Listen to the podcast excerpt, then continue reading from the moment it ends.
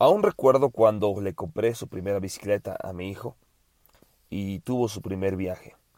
Unos cuantos metros adelante cayó. Y recuerdo perfectamente esa ocasión porque me estaba mirando y esperando a que yo lo levantara.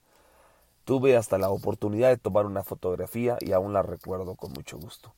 Pero lo único que estaba esperando es que alguien corriera a ayudarle. Así que fui, lo levanté, lo ayudé a montar nuevamente la bicicleta y lo empujamos para que pudiera continuar. Él lo único que esperaba o necesitaba es que alguien lo pudiera motivar, incentivar, ayudar a levantarle para continuar con esas cosas.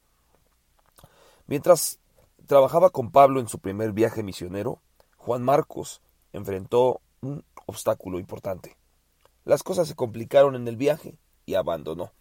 Cuando Bernabé trató de reclutarlo para el segundo viaje del apóstol, surgió un conflicto. Bernabé quería darle una oportunidad, pero Pablo consideró que era irresponsable. Finalmente se separaron y Bernabé se llevó a Marcos con él en un viaje.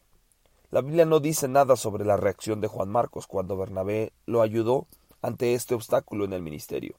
Sin embargo, es probable que haya demostrado su capacidad porque más tarde Pablo escribió que el joven le era útil para el ministerio. Cuando vemos o cuando veamos que un creyente lucha contra un aparente fracaso, debemos ayudarlo. ¿Puedes pensar en alguien que necesite que lo ayudes a sortear un obstáculo? La bondad levanta a las personas cuando los problemas los aplastan.